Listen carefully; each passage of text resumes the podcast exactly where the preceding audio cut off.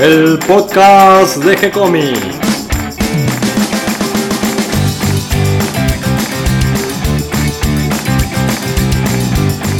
Muy bienvenidos a un nuevo episodio de G-Comics, el podcast donde hablamos de todas las técnicas necesarias para realizar un cómic, cómo dibujar un manga y todo el conocimiento requerido para dibujar esa historieta que tenemos dando vuelta en la cabeza. Mi nombre es Gonzalo García y mi intención y la de todos los que hacemos G-Comics es colaborar con aquellos que estén interesados en avanzar, en progresar, en mejorar en su formación como dibujante de cómics. Y hoy viernes completando otra semana en G-Comics me acompaña Catalina García y esta vez sí vamos a hablar de la Crack Bam ¿Cómo estás, Cata? Bien, hoy me toca hablar a mí. Eh, sí, estuvimos, tuvimos unos días intensos en la Crack Bam Boom, eh, sacando fotos, mirando historietas. Sí, además estuviste todos los días, las jornadas completas desde el principio hasta el final. Sí, no doy más. Los entiendo los chicos.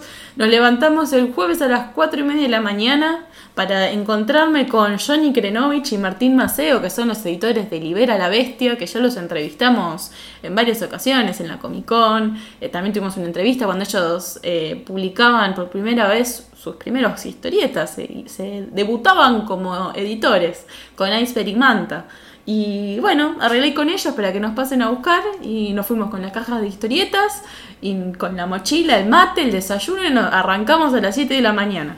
Vamos a contar también que en estos momentos yo te estoy hablando desde Villa Langostura, porque me invitaron a la feria de- del libro que se hace aquí todos los años, desde hace más de 10 años, y eh, siempre con invitados especiales. Entonces vienen ilustradores, escritores, y hay una participación muy, lindo, muy linda con los chicos del barrio, de, la, de toda Villa Langostura. Eh, vienen los chicos de las escuelas, los distintos grados y hacen actividades. En este caso, eh, bueno, yo voy a hacer algunas cuestiones que tienen que ver con la historieta o con el manga y vamos a divertirnos un poco con niños de todas las edades, em, dibujando un poquito, inventando historias. Eh, es algo muy lindo que hace la gente de la Biblioteca Popular Osvaldo Bayer. Y te propuso un fanático del sitio. Sí, sí, fue el resultado de justamente de esto que hacemos, de compartir un poquito todo este mundo de, de la historieta y el manga, así que estoy contentísimo de estar aquí. Bueno, cuando vuelvas nos vas a contar cómo te fue y cómo te recibieron los chicos. Y Sí. Villa Langostura, que es Sí, muy así lindo. que así vamos sumando novedades para contar. Y como vos decías, eh, estuviste ahí en Rosario todos los días eh, completando eh, las jornadas de la Crack Bam Boom y conociste un montón de dibujantes, además de que el lugar es muy lindo y que fue muchísima gente. Fue demasiada gente. Los primeros días no había tanta gente, pero el clima no ayudó.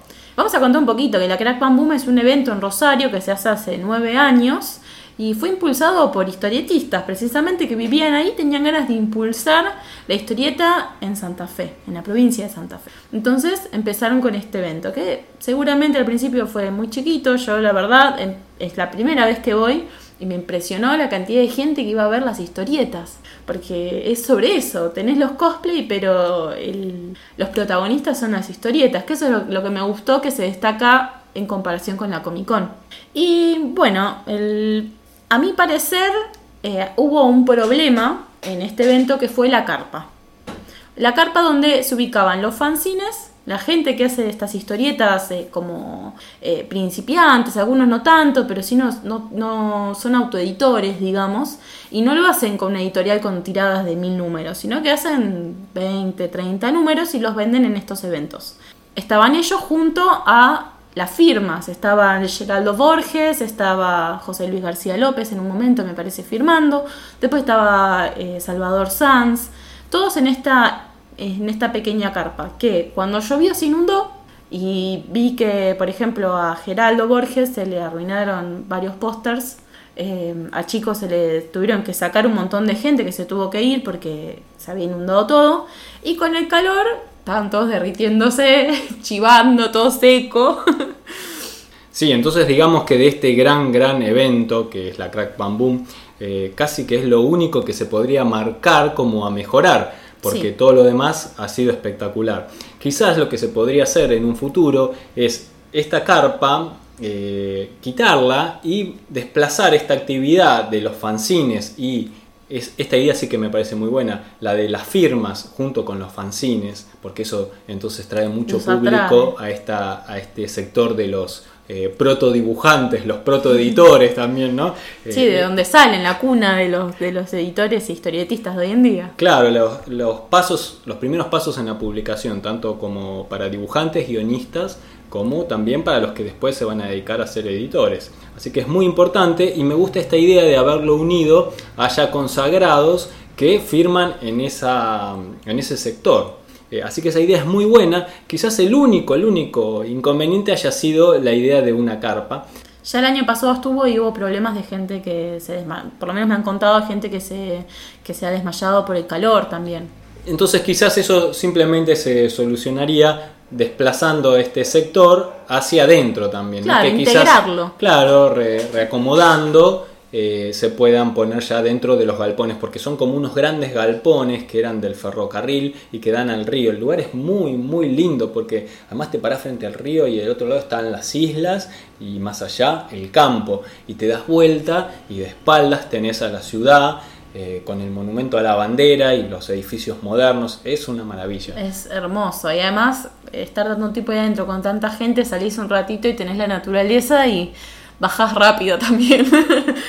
y mm, así que bueno, estos primeros días eh, fueron con mucha baja presión, con mucho frío, estábamos todos abrigados con la campera, con poca gente, y los últimos dos días del fin de semana hubo un solazo tremendo, todos en shortcito, muertos de calor.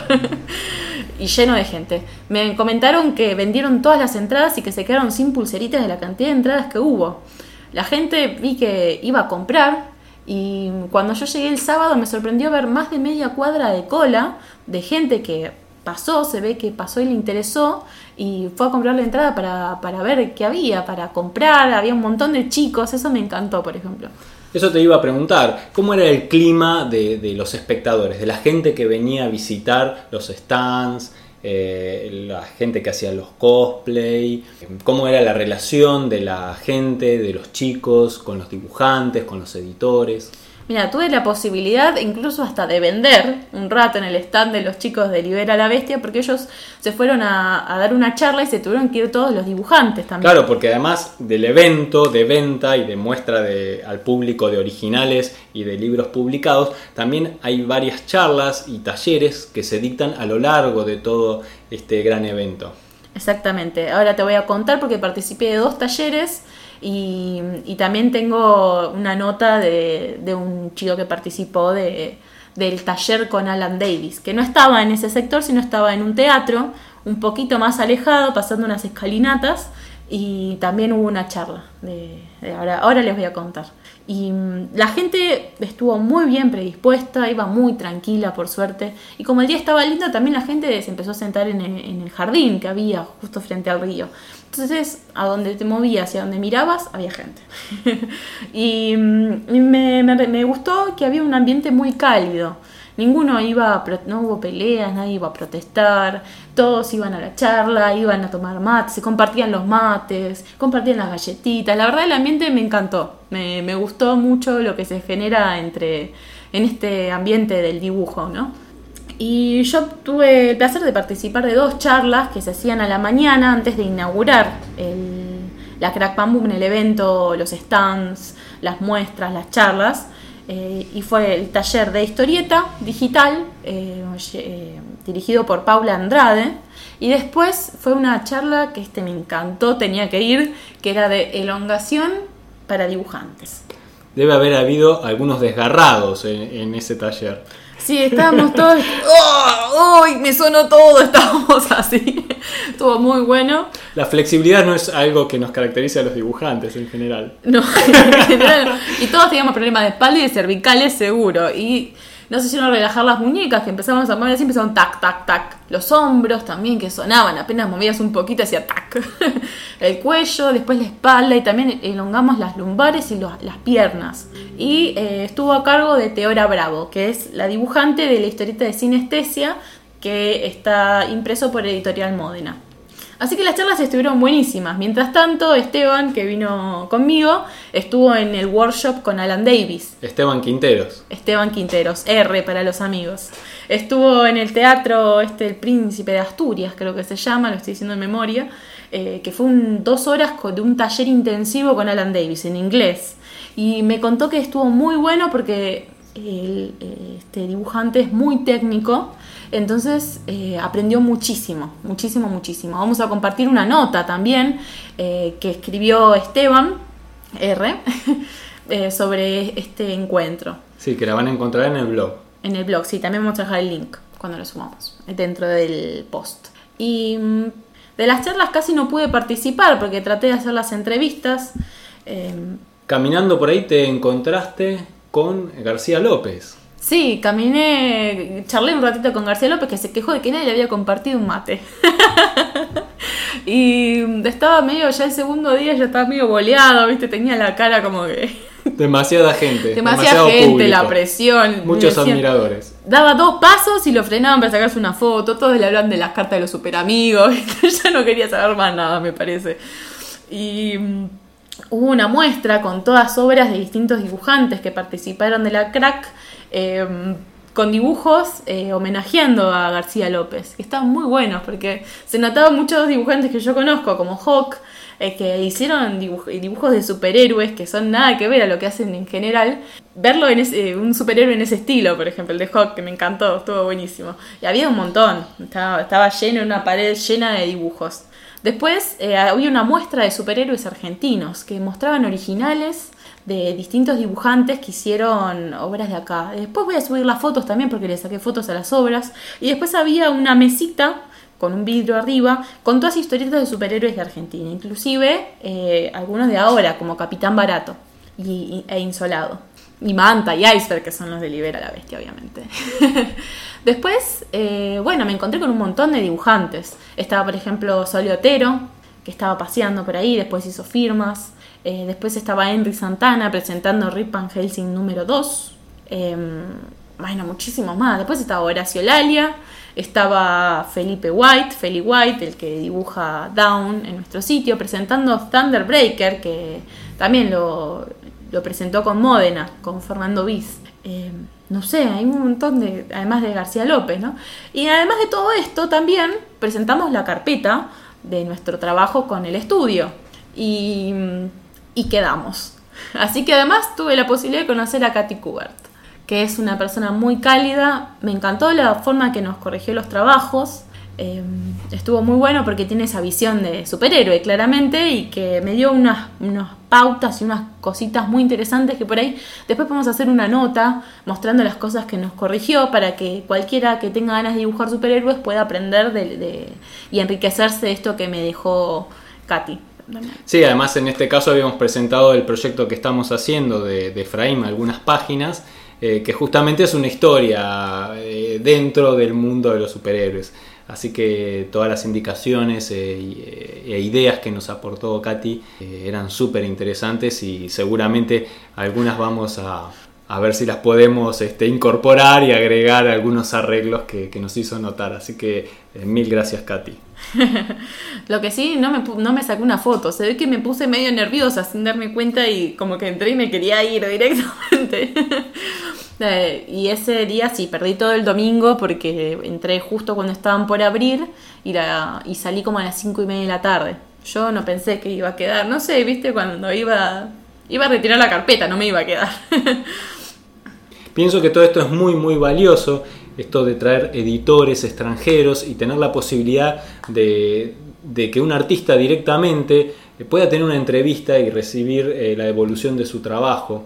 Eh, a veces abre las puertas para un trabajo futuro. Ojalá alguno de los dibujantes que fueron seleccionados para la charla con Katy eh, en un futuro sean dibujantes de DC o que les abra las puertas a alguna otra editorial de Estados Unidos, porque es el sueño de, muchos dibujantes el poder trabajar con alguna de estas grandes editoriales como Marvel, DC o alguna de las otras de, de la línea norteamericana o europea, porque también hubo un editor italiano invitado que en este caso eh, fue muy restringida las posibilidades de, presentar carpetas cuando eh, inicialmente parecía que era algo mucho más eh, abierto. ¿no? Pero bueno, eh, sí fue maravillosa la experiencia con Katy Cooper, que además ya es una dinastía de, dibujantes, del mundo de la historieta, claro, porque vienen desde Joe Cooper, ¿no es cierto? Siguiendo por la escuela que fundó su abuelo, que continuaron este, los hijos de Joe Cooper y que bueno, ahora ella, la nieta, eh, como editora en la DC.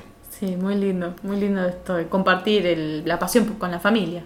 Bueno, pero en el medio de todo esto sí hiciste un montón de entrevistas. Sí, hice bastantes. Me quedaron, me quedó muchísima gente para entrevistar porque ya te digo, con la cantidad de gente, el fin de semana no pude entrar a la carpa de los fanzines. Sí, lo lindo es que igual nos quedaron varios contactos, conociste eh, varios artistas de, los cuales algunos habíamos visto su trabajo pero no los conocías personalmente y otros que tal vez este, los descubrimos por primera vez y eso es lo lindo de estos encuentros. Eh, así que con ellos eh, trataremos de ir estableciendo un contacto mayor, de, tener un diálogo fluido y quizás los tengamos en alguna entrevista, presentando algún trabajo o difundiendo nada más que su obra, ¿no es cierto? así que estos encuentros son buenísimos para eh, relacionar a los dibujantes, a los guionistas, a los editores y también para formar un poquito este, esta conciencia de grupo que a veces nos falta a los artistas al trabajar cada uno por su lado de manera aislada, nos falta esta conciencia de que, somos en realidad un grupo y que nos tenemos que ayudar entre todos. Y por último, antes de pasar a las entrevistas que grabé, que quiero compartirles a ustedes, eh, que me faltaron un montón, vuelvo a insistir, me quedé con ganas de hacerle un montón de gente que, que se me hizo imposible ya los últimos días. Los primeros días con la baja presión yo no daba más y los últimos ya no podía ni hacer nada cuando me sentía mejor, así que se me complicó, pero la verdad lo disfruté un montón, fue hermoso la experiencia, el lugar, yo nunca había ido a Rosario, así que me encantó. Y, y conocí mucha gente de Brasil, de Chile, que vinieron a presentar sus historietas a Argentina. Y eso también me pareció lindo, porque además de romper este, esta virtualidad entre los dibujantes argentinos, también rompimos barreras eh, de fronteras y, encontré, encontré un montón de, obras de, argentinos que están en Chile, de chilenos que están en Argentina y que están tratando de volver a, fortalecer este vínculo, a reencontrarse con las historietas y los dibujos y los guiones. De hacer el cruce de los Andes otra vez, ¿no es cierto? Y de integrarnos un poquito más. Exactamente, y me pareció muy lindo. Eh, entre ellos, bueno, estaba Claudio Álvarez que presentaba una historieta con Geraldo Borges, que tiene una escuela ahora en Chile. Geraldo es de Brasil, hace trabajo de superhéroes hace más de 20 años. Y también, por suerte, lo pude entrevistar y fue muy lindo. Así que, bueno, sin nada más que agregar, eh, vamos a compartir las entrevistas. Vamos a tratar de poner una atrás de la otra con algún sonidito, pero ya los presentamos directamente. Sí, dale, dale que quiero escuchar. Bueno, dale.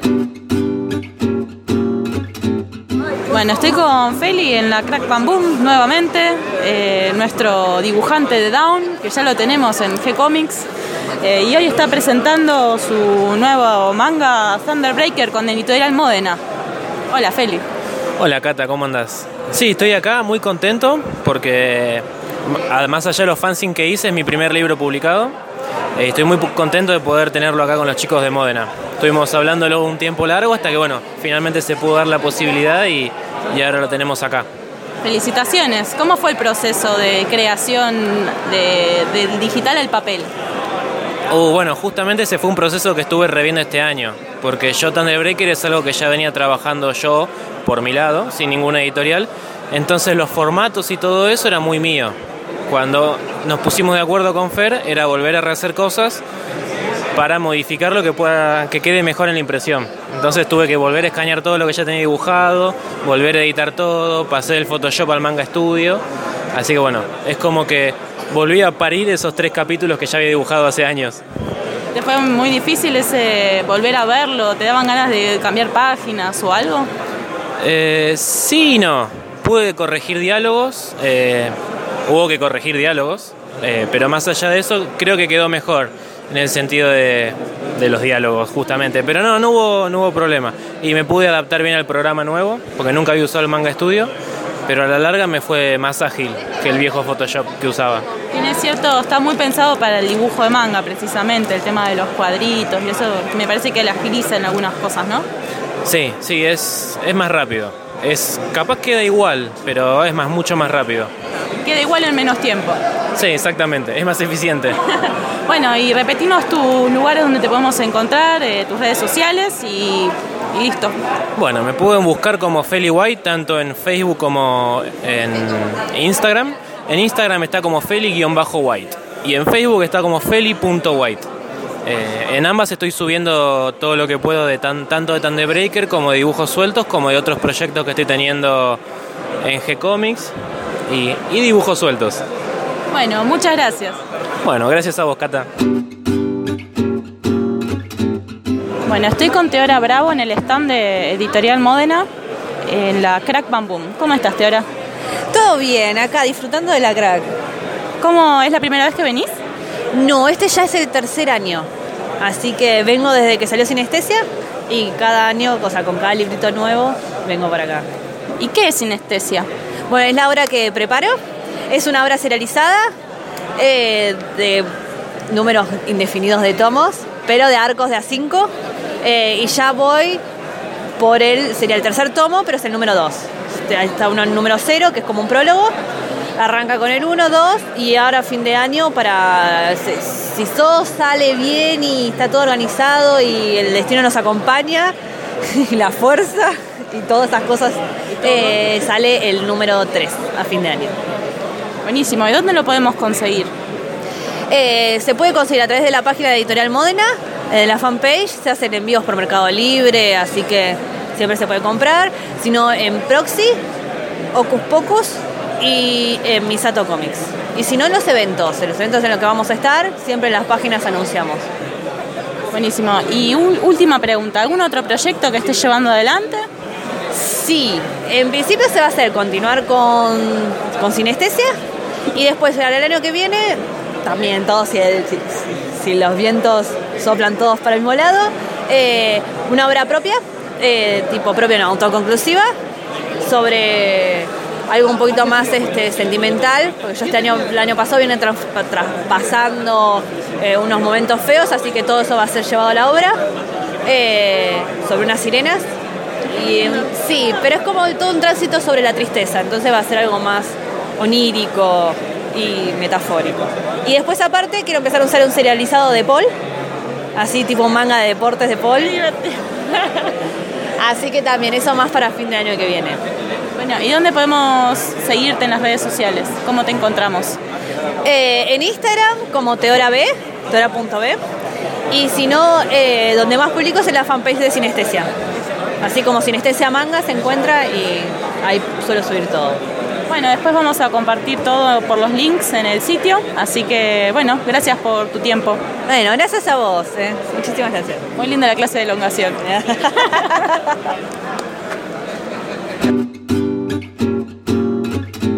Estoy con Yelén Bustos, en el sector de fanzines en la Crack Bam Boom, con unos, unas historietas muy lindas, unos fanzines hermosos que tienen un montón de números. Contame un poquito lo que haces, lo que trabajás y lo que estás produciendo.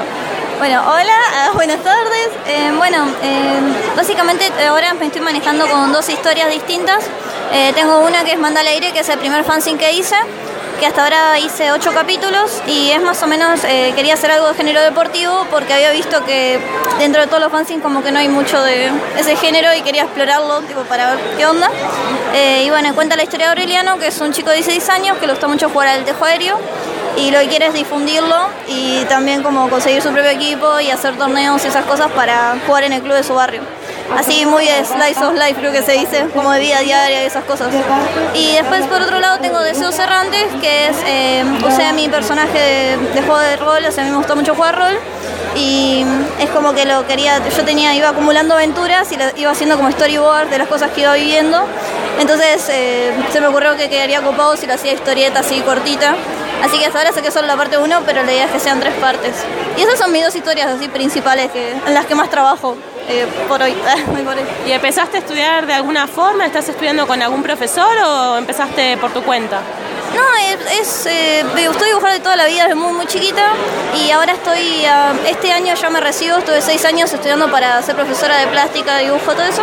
Y bueno, este es mi último año y me recibo y la idea es poder empezar a ejercer de eso, de profesora de dibujo y eso.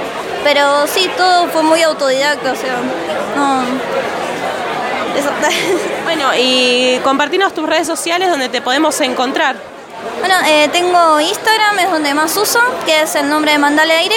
Y después en Facebook soy Bustoski, que es mi seudónimo, solo. Así que te puedo dar una tarjetita, así que... Bueno, muchas gracias. Bueno, gracias a vos.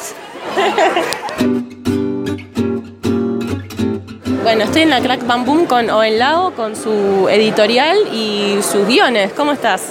Eh, en realidad, la mayoría de los. Hola, ¿cómo les va?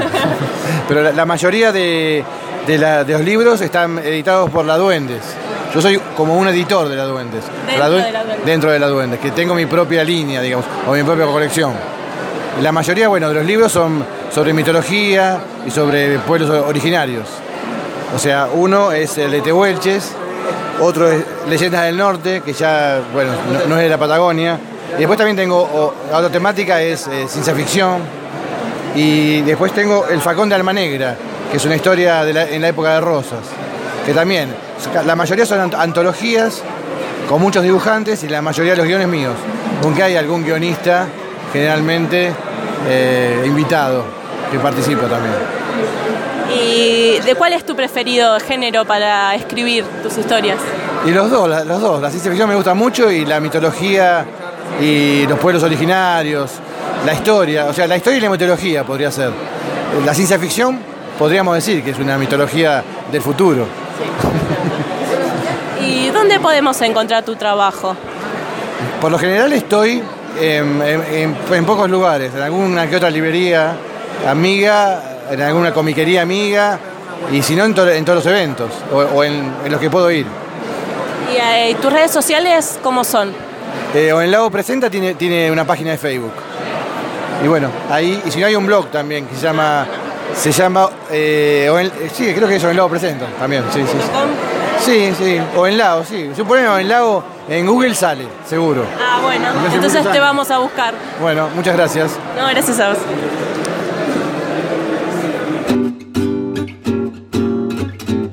Bueno, estoy con Laura Vitar, acá en la Crack Bam Boom número 9, eh, que vinieron a presentar su libro Delicada como una flor, ¿no? Sí, hola, así es. Es una revistita o publicación. Este, que bueno, la idea, te cuento si querés. Eh, partimos un poco de, de esta idea, de esta asociación que hay entre la mujer y la flor, que notamos que siempre fue desde un lado estético, desde la delicadeza, desde el rico olor. Y lo que nosotros nos empezamos a preguntar fue por qué es esa conexión, ¿no? Y de alguna manera el no sentirnos identificados simplemente con esos rasgos. A partir de eso empezamos a buscar eh, otro tipo de flores. Seleccionamos en este caso 18 flores que nos parecían interesantes por lo excéntrica, porque a lo mejor florecían en lugares desiertos, este, por, este, a lo mejor porque eran venenosas, tóxicas, y a partir de esas cualidades de las flores recreamos un estilo de mujer este, o una personalidad, un sentimiento más asociado a lo femenino. Como punto de partida para reflexionar sobre el género, sobre los estereotipos, hablar un poco de la diversidad de cuerpos, de personalidades, sentimientos. ¿Y ya tienen alguna repercusión en el público o todavía no, no llegaron tanto como para tener una respuesta promedio, por decirlo así? Bueno, hoy lo presentamos a, a las 2 de la tarde, fue la presentación acá en el Galpón de la Música.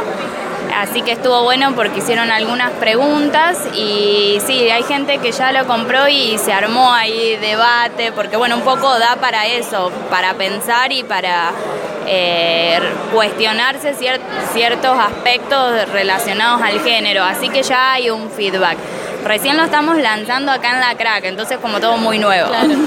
Sí, eh, me contó Carla, que es otra de las chicas que está ilustrando, que eh, ella es de Chile, que vive en Córdoba y que vos sos de Rosario. ¿Cómo se hizo la conexión? Bueno, nosotros nos conocimos hace tres años en un evento también de cómic. En ese caso íbamos acompañando a nuestros novios que son dibujantes. Entonces, bueno, hablando nos dimos cuenta que teníamos muchas cosas en común. El año pasado vinimos acá a la crack en el espacio fanzine y a partir de ahí salieron las ganas de trabajar juntas. Eh, por supuesto que con la distancia, bueno, yo viajé a Córdoba como para armar bien la idea y después a través de la tecnología el acercamiento fue a través de WhatsApp, de... Mucho más fácil. Claro, sí, hoy por hoy sí. Este, bueno, así que así fue la, la historia. Y este es el primer libro, ¿no?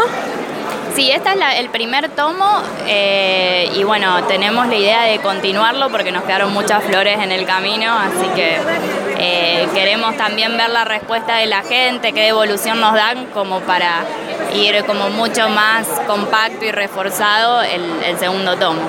¿Y ya tienen algún proyecto en camino, además de este que están llevando adelante? ¿Tienen planes de continuar eh, trabajando juntas? ¿Tienen algún proyecto independiente? Tenemos cada una por su lado varios proyectos. Este, conjunto por ahora este y con la idea de continuarlo. Estamos ahora invitadas a, la Comic Con de San Luis, que vamos a ir también llevando este, este material. Así que ojalá después surjan otras cosas. Eh, pero bueno, independientemente cada una también sigue con, con su trabajo. Bueno, y para finalizar, ¿dónde las pueden encontrar en las redes sociales? Bueno, yo ahora estoy como mucho con Instagram, que es Laura Vitar 88, Carly también, no me acuerdo el, el Instagram, pero es Carly. ¿Cómo es tu Instagram? Ah, Carla y una abajo, Sofía y una abajo. Ya deberías saberlo a estas alturas de nuestra amistad. Bueno, muchas gracias por el tiempo. Gracias a ustedes.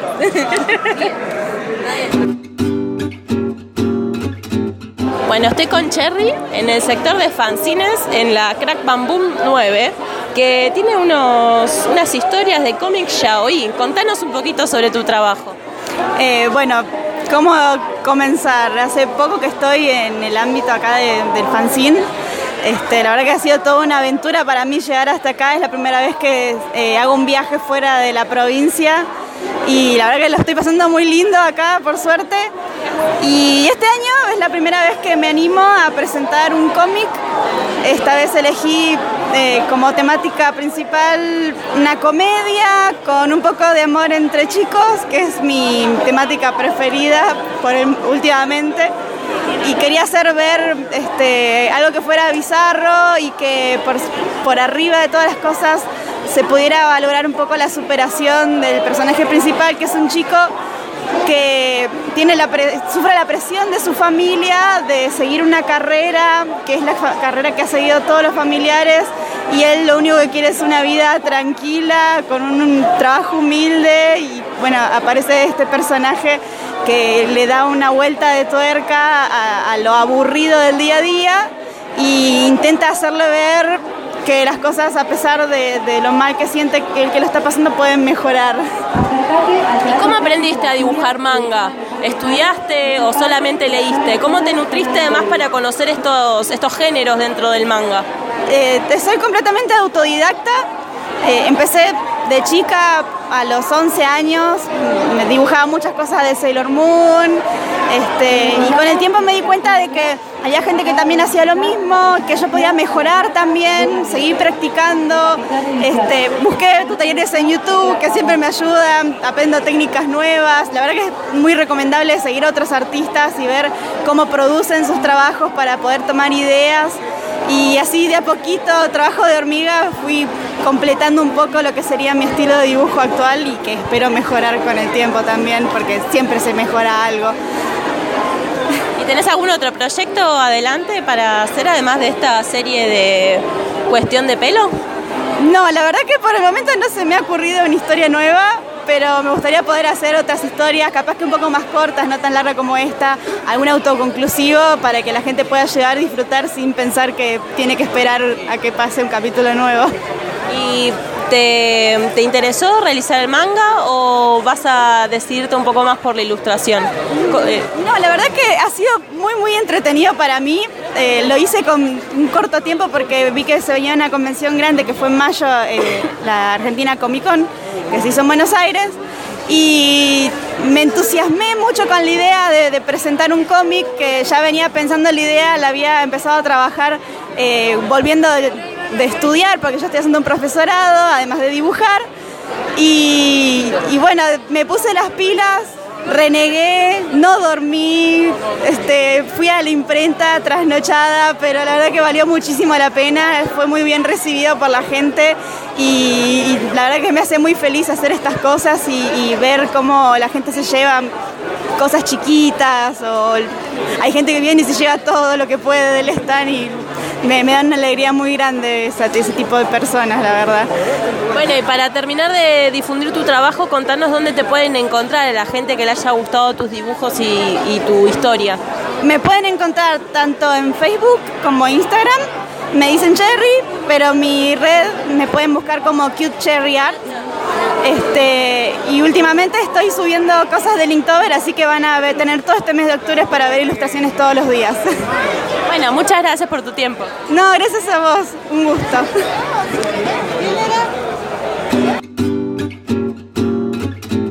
Bueno, estoy con Lea Caballero en la editorial Purple Books. ¿Cómo estás, Lea?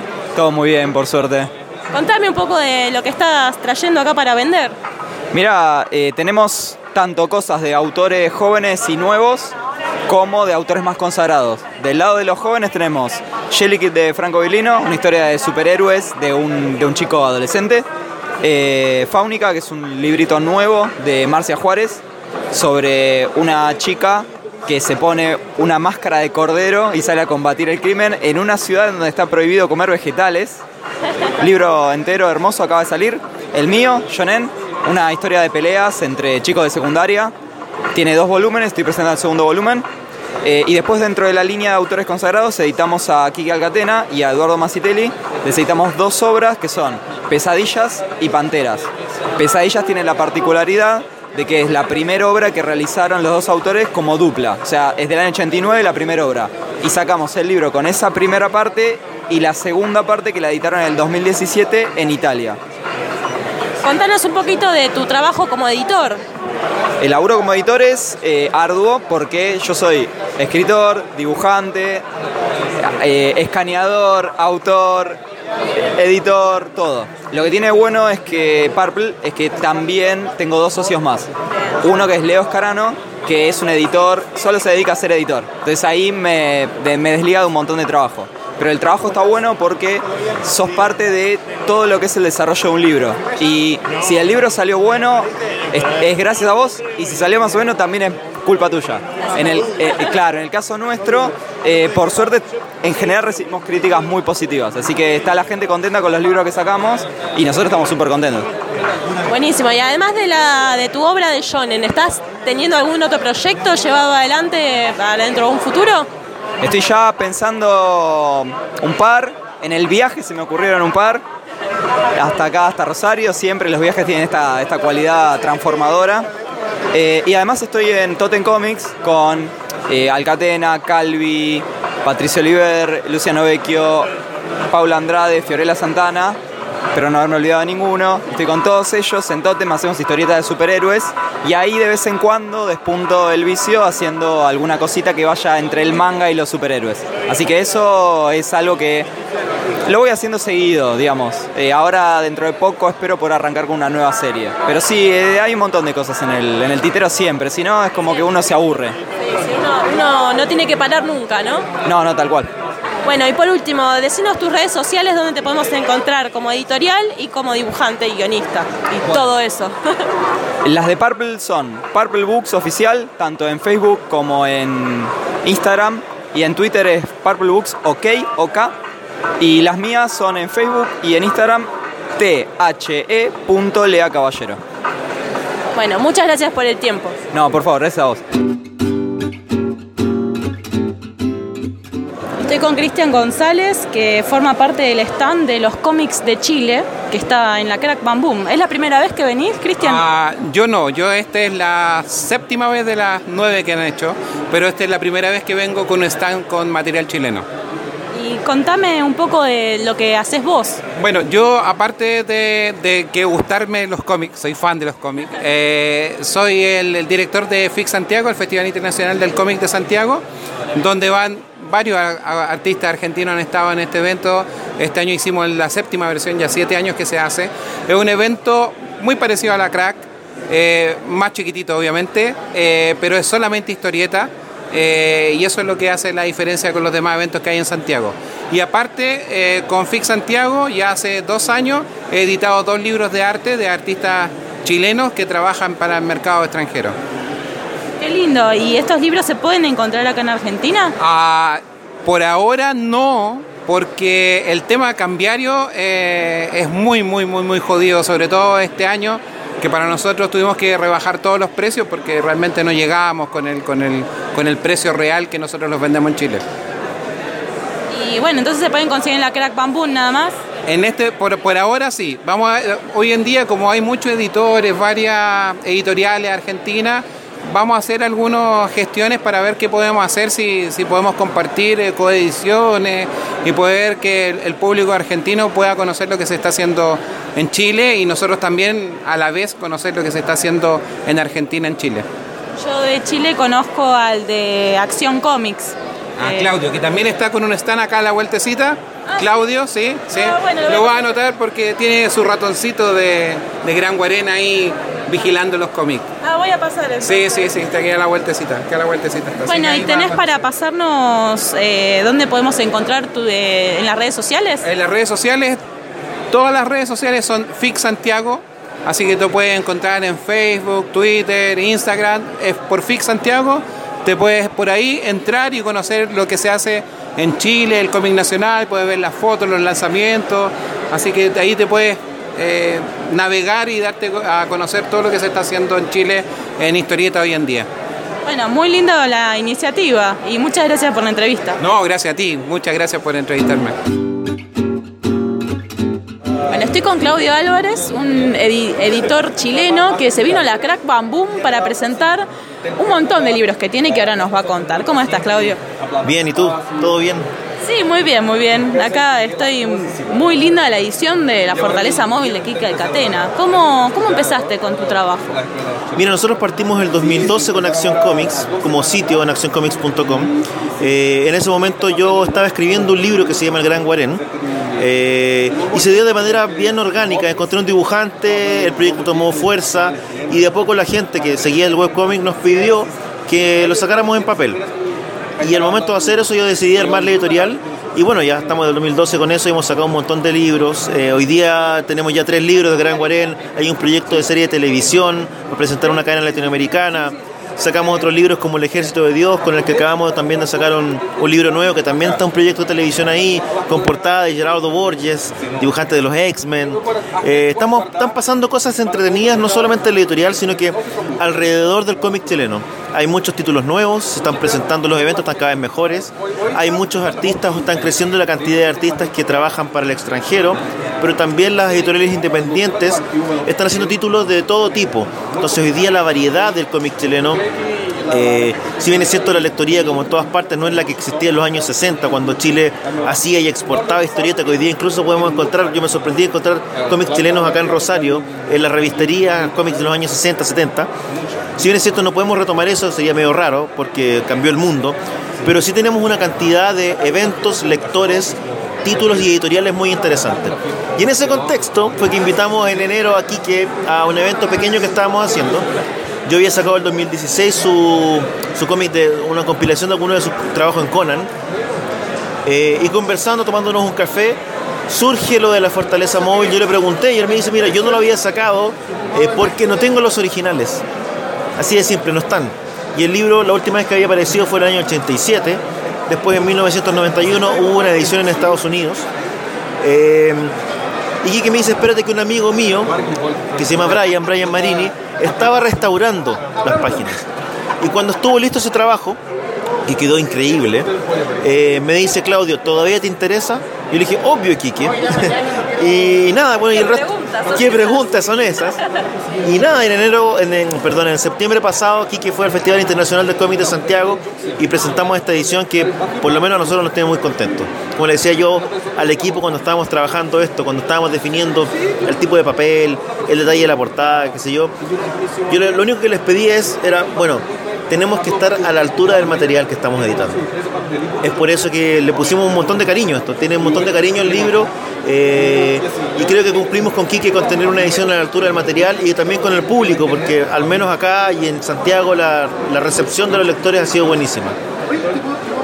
Qué bueno, me gusta esto de que esté de vuelta esto moviéndose la historieta en todo el mundo, ¿no? Y encontrar estas nuevas herramientas y este intercambio también que hay entre la historieta, eh, entre argentinos, brasileros, lo que estábamos hablando recién, fuera de micrófono. y, bueno, me imagino que además, además de que te guste la historieta, seguramente o dibujás o escribís o algo, ¿no? Bueno, yo soy guionista, eh, soy guionista en este caso de la saga de Gran Guarén, del Ejército de Dios, que son libros a los que leí muy bien y que han generado interés, como te contaba, fuera del mundo de la historieta. Hay una productora ya trabajando para ofrecerle este contenido a algunas plataformas regionales de televisión. Ya hay interés y hay algunas conversaciones. Son cosas que se demoran años y que pueden no resultar, pero, pero ya para mí que alguien más de afuera del mundo de la historieta se interese, eh, es una buena señal. Es una buena señal de respecto de la industria. Además te potencia. Te poten- a mí- a me sirve- claro. Te potencia la historieta y viceversa. A mí lo que me sirve es para vender más libros y hacer más libros también. Pero que se, que se aprecie el material y que se aprecie la historia desde otros mundos creativos me parece interesante porque significa o, o abre una puerta para que las productoras, qué sé yo, la televisión, el cine, empiecen a mirar también la historieta como fuente de contenido. Algo que pasa tanto en, eh, en el hemisferio norte y que probablemente todavía en el hemisferio sur falta que siga pasando, porque aquí está hay una cantidad de historias, una cantidad de creadores que es gigante y hay historias para contar, para difundir, para disfrutar, para rato. Ustedes, bueno, acá en la crack tienen la gracia que uno se asombra un poco con la cantidad de material que está saliendo y la calidad del material argentino. Tiene una tradición de historieta muy fuerte, eh, muy diversa y muy rica. Nosotros, de cierta manera, estamos recuperando esa tradición chilena, que a partir del 73, de cierta manera, se corta. Chile ha tenido siempre una vocación por la historieta de aventura, como te contaba, con estos títulos históricos que salían antes y que se exportaban a Argentina, Colombia, Ecuador, México. eh, y eso se corta el año 73 con el golpe militar. Y lo que sobrevive de eso es muy poco. Es Condorito, eh, otras historietas de humor, eh, que están todavía presentes, pero la historia de aventura desaparece de cierta manera y un poco lo que estamos tratando de recuperar es la aventura, la posibilidad de contar historias distintas, la posibilidad de abrirse a nuevos mundos y en ese sentido eh, las historietas de Quique obviamente que caen en esa, en esa categoría de mundos distintos. En Chile existe mucho cariño por el trabajo de Quique, llegó a Chile eh, a través de la, de la revista Scorpio o de las compilaciones que publicaba Record y hoy día hay un montón de gente que se reencuentra con ese material, que leyó en su juventud. Hay gente que cuando fue Quique en enero, Quique no había ido nunca a Chile. Y hay gente que lo estaba esperando hace, qué sé yo, 20 años. Llegaban con, su- con sus historietas ya viejas, qué sé yo. Se- claro, y se generó algo muy, muy bonito entre Quique y Chile que esperamos seguir potenciando también. Qué lindo, qué lindo. Sí, es es una bonita historia, la verdad. La verdad sí, hermosa. Así que no, nuestra idea es, es seguir en ese camino, seguir generando historietas, eh, abrir conversaciones con, con, eh, con editoriales argentinas, como te decía. La Crack es un espacio que más allá de lo que uno venda o no venda, es un espacio para abrir conversaciones. Abrir conversaciones nuevas con lectores que no te conocen, abrir conversaciones con editores, para ver qué está pasando acá, que puede editarse allá o que tiene sentido llevar, para ver qué está pasando en Chile, que tiene sentido publicar acá y, difundir entre los lectores argentinos. Y ese sentido este trabajo, esta amistad o esta hermandad que se está dando en la historieta es algo que ha ido creciendo con los años y que seguramente no va a parar. Eh, esto que pasa que pasaba antes, que teníamos, no sé, Ostergel escribió guiones para cómics chilenos. Eh, ese tipo de colaboraciones Había una conexión, claramente. había una conexión. Eh, Arturo del Castillo vivió acá y dibujó muchísimo, que era chileno junto con su hermano. Eh, y esa colaboración lo que queremos es retomarlo un poco. Lo que estamos haciendo hoy día no es construir algo nuevo, sino que es retomar una conversación que tuvimos antes y que de cierta manera por distintas razones se truncó. Bueno, me encanta la reflexión y muchas gracias por la entrevista. No, gracias a ustedes y los invito a visitar www.accioncomics.com, a seguirnos también en Twitter y, eh, y en Facebook. Estamos ultra presentes en las redes sociales, así que búsquennos, coméntenos y nos pregunten lo que ustedes quieran. Eso, síganlos. Eso mismo.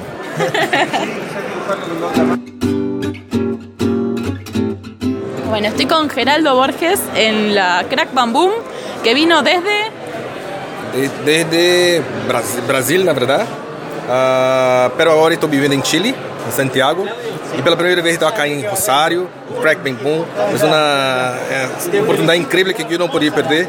E agora estou dibujando o X-Men para Marvel. E estou com sketchbook. E, ah, também estou fazendo uma portada para uma edição chilena chamada El Resto de Deus. E estou acá desfrutando entre um momento muito entretenido acá em Rosário. Ah, e espero todos vocês que a gente está escutando que venham acá para curtir um pouco de Crack Bang Boom. Vi tus originales, los trabajos que trajiste están muy buenos. ¿Cómo empezaste a estudiar? É, na verdade, inicialmente, como creio que como todo dibujante, empieza a dibujar solo, a aprender a dibujar solo, pero fizer algum curso de dibujo e também com muita prática, as pessoas têm a ideia de que o dibujante já nasce com um talento de sua madre, com um lápis de la, de madre, não.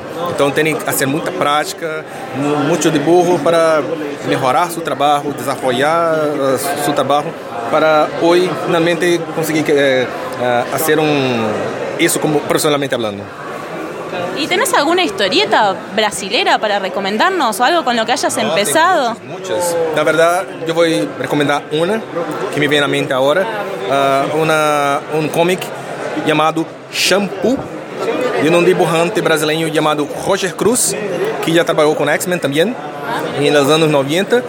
É uma, um comic espetacular que na verdade é um comic que habla acerca de los jovens de los anos 80 para 90, nas histórias da época. E Roger Cruz é um dibujante incrível, eu sou muito fã de, de Roger. Então, se tem um comic brasileiro para ah, fazer uma recomendação, é esse. ¿Y una historieta que te haya marcado para que dijiste, esta es el- la historieta en la que me quiero, quiero dibujar gracias a esta historieta? Sem dúvida, na verdade, mirando para aquele print de X-Men, lá, lá da história de X-Men nos anos 80, dibujadas por John Byrne e, e guion de Chris Claremont, para mim ah, foi ah, um momento muito especial. Foi quando comecei a colecionar comics. Então, se tem uma, um comic que marcou muito minha vida, é esse. ¿Y vos siempre quisiste hacer superhéroes? Sim, sempre super-hero. Obviamente não, não, não comecei a ler comics com os super-heroes. Primeiramente comecei a ler comics eh, com Disney e com um comic brasileiro chamado Turma da Mônica. Pero depois, quando descobri os super-heroes, foi uma paixão à primeira vista. Então, então, então creio que, que meu desejo de, de dibujar super-heroes partiu deste ponto. Viernes es un gran dibujante. Ah, muchas gracias, muchas gracias mesmo. Ah, na verdade, dibujar comics não é um trabalho para mim, é uma, um momento muito entretenido eh, que, de, que, que é mais um, uma alegria, uma felicidade de fazer do que um trabalho. Ah, na verdade, as pessoas têm a ideia de que o trabalho tem que ser algo aburrido, algo que não lhe gusta muito. E esse, eh, para mim, porque eu sou engenheiro civil, trabalhava como engenheiro fazendo obras, então cambiar de profissão para de comics para mim foi uma, uma decisão mais importante da minha vida. Y un antes y un después, además. Sim, sim, sim, sim, é verdade. ¿Y, y hace cuánto conseguiste ese primer trabajo y cómo lo conseguiste? É, não foi muito, muito fácil, porque ah, Con tus eu... trabajos no me imagino, me imagino que habrá sido muy fácil. Sim, sim, sem dúvida. É, mira, ah, é, quando ho- hoje nós quando falamos que somos dibujantes de comics, por exemplo, minha hija chega em sua, esco- em sua escola e habla que de- seu padre é dibujante de comics, as pessoas, uau, que bueno, fantástico, sensacional, pero há 20 anos atrás não era o mesmo. então, muito complicado, pero quando decidi cambiar de profissão, é, creio que em 2003, é, quatro anos depois, em 2007, é, comecei meu primeiro trabalho com o mercado americano, fazendo uma, uma edição de Darkness para o Topco. E desde a época ah, não, não parei, estou mi- estou aqui por conta da decisão de cambiar, consegui chegar a Chile e agora estou em Rosário, Argentina. Então, é uma decisão fantástica. Además viajas. Sim, sim, sem dúvida, sem dúvida. Y ahora, además de los X-Men y todos estos trabajos de superhéroes, ¿estás haciendo algún proyecto personal? Sí, yo no sé si yo puedo hablar, pero... puedas, lo que puedas. No, no, sí, sí. Sí, nada más. Eh, estoy ah, nosotros acá somos de Action Comics, una editora chilena ah, muy conocida en Chile y espero que muy en breve conocida en toda Latinoamérica. Y nosotros estamos haciendo un proyecto ah, juntamente con mi guionista y editor Claudio Álvares, um projeto que será lançado ano que vem, se tudo uh, correr muito bem, em New York Comic Con. Então, yeah. não puedo falar acerca de que projeto é, pero sim, sí, sim, é um projeto muito bueno que hasta octubre estará listo para lanzarnos. Bien, y se va a poder conseguir en Argentina, espero. Sí, sin duda. Vamos, vamos a hacer una, una marcar una fecha para venirnos acá, no solo en Rosario, pero en Buenos Aires también, para hacer el lanzamiento. Bueno, muchas gracias por el tiempo. Muchas gracias, muchas gracias por, por, por, la, por el rato de conversación y uh, muchas gracias por todo, la verdad. Es eso. Gracias. Bueno, estoy con Cristian Casani en la Crack Pan Boom, eh, un gran dibujante de iceberg, ¿no? Manta, manta. Un gran dibujante de manta, perdón.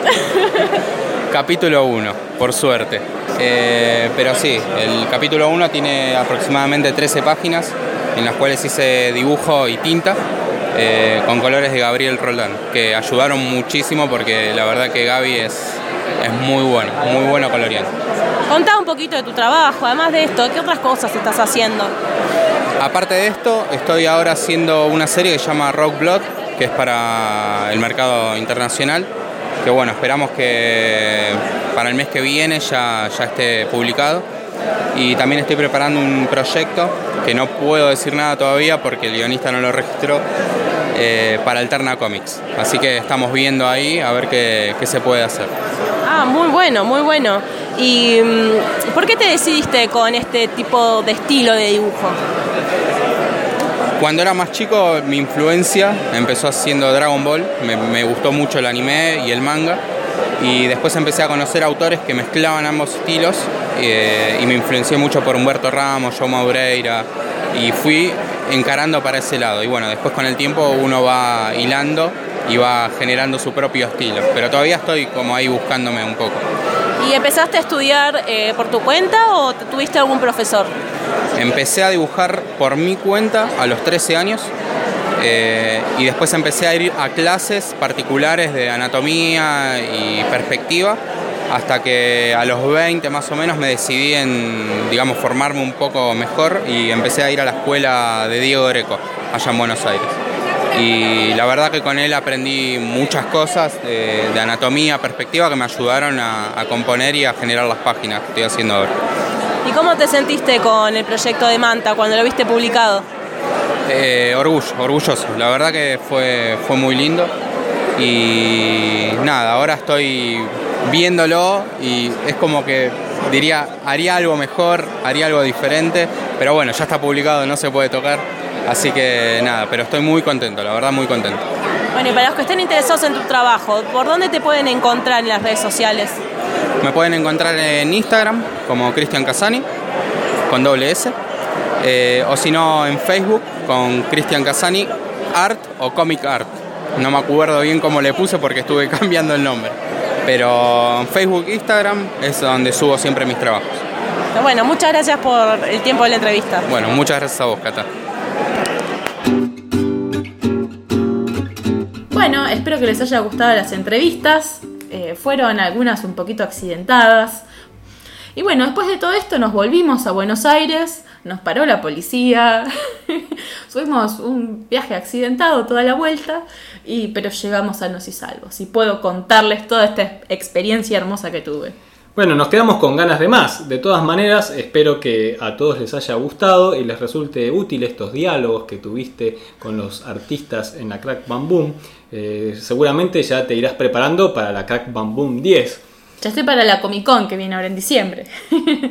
Así que bueno, nos despedimos por hoy. Le damos la bienvenida a todos los que se sumaron y em, les agradecemos a todos los que nos comparten en sus redes sociales y que ayudan a que cada vez seamos más. Recuerden que pueden escucharnos en iTunes y en Evox y que si les gustó el programa pueden darnos un me gusta o escribirnos una reseña. En nuestro sitio web de gcomics.online, además de estas eh, entrevistas y charlas que hacemos en el podcast, eh, van a encontrar cómics, mangas e historietas que ustedes pueden leer de manera gratuita y que compartimos de autores eh, argentinos y, ¿por qué no?, de Latinoamérica. Este, Y España, ¿por qué no? Así que de a poquito vamos sumando, eh, todos los meses sumamos una nueva serie, todos los días subimos nuevas páginas y esto va creciendo de a poquito gracias a la participación de ustedes. Nos pueden acercar sus sugerencias y propuestas a través del mail Hola arroba gcomics.online. y si no directamente nos buscan en el Facebook y nos escriben desde allí. Nosotros les vamos a responder siempre con alegría y continuaremos publicando nuevos episodios. Gracias Cata por todo el trabajo que te tomaste y por no descansar el fin de semana y traernos todas estas entrevistas y esta experiencia de la crack. Muchos éxitos en tu taller en la Feria del Libro del Sur. Gracias Cata, un gran abrazo y hasta pronto.